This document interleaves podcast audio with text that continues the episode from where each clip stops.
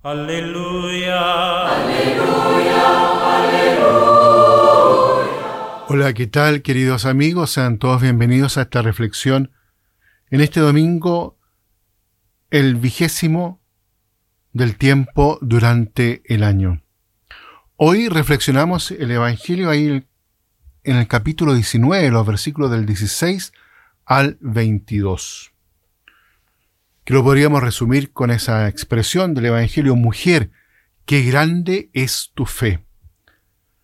El pasaje evangélico de este domingo comienza con la indicación de la región a donde Jesús se estaba retirando, Tiro y Sidón, al noreste de Galilea, tierra pagana. Allí se encuentra con una mujer cananea que se dirige a él pidiéndole que sane a su hija atormentada por un demonio. Ya en esta petición podemos descubrir un inicio del camino de fe que en el diálogo con Jesús crece y se refuerza. La mujer no tiene miedo de gritar a Jesús, Ten compasión de mí, una expresión recurrente muchas veces en los salmos. Por otra parte lo llama Señor e Hijo de David. De este modo manifestando una firme esperanza de ser escuchada. ¿Cuál es la actitud del Señor frente a este grito de dolor de una mujer pagana? Puede parecer desconcertante el silencio de Jesús hasta el punto de que suscita la intervención de los discípulos, pero no se trata de insensibilidad ante el dolor de aquella mujer. El gran San Agustín comentando el texto dice, Cristo se mostraba indiferente hacia ella, no por rechazarle la misericordia, sino para inflamar aún más su deseo. El aparente desinterés de Jesús que dice, solo he sido enviado a las ovejas descarriadas de Israel, no desalienta a la cananea que insiste, Señor, ayúdame. E incluso cuando recibe una respuesta que parece cerrar toda esperanza, no está bien tomar el pan de los hijos y echárselo a los perritos. Ella no desiste. No quiere quitar nada a nadie, en su sencillez y humildad, le basta poco, le bastan las migajas, le basta solo una mirada, una buena palabra del Hijo de Dios. Y Jesús queda admirado por una respuesta de fe tan grande y le dice que se cumpla lo que deseas.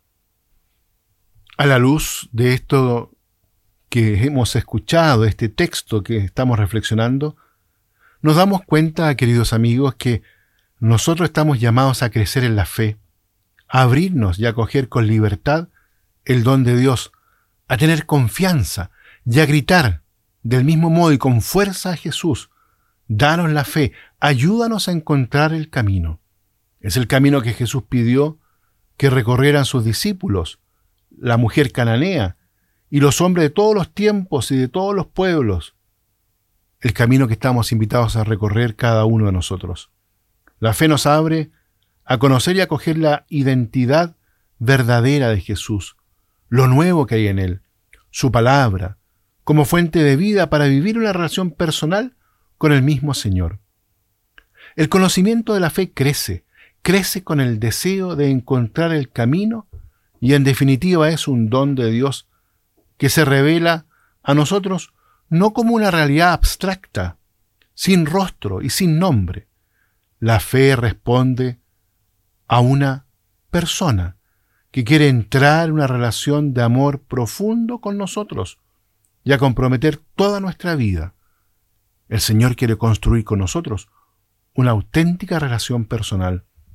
Por eso, cada día, nuestro corazón debe vivir la experiencia de la conversión. Cada día debe darnos cada día debe vernos pasar del hombre encerrado en sí mismo al hombre abierto a la acción de Dios, al hombre espiritual, como lo llama San Pablo, que se deja interpelar por la palabra del Señor y abre su propia vida al don del amor de Dios regalado en Jesucristo a cada uno de nosotros.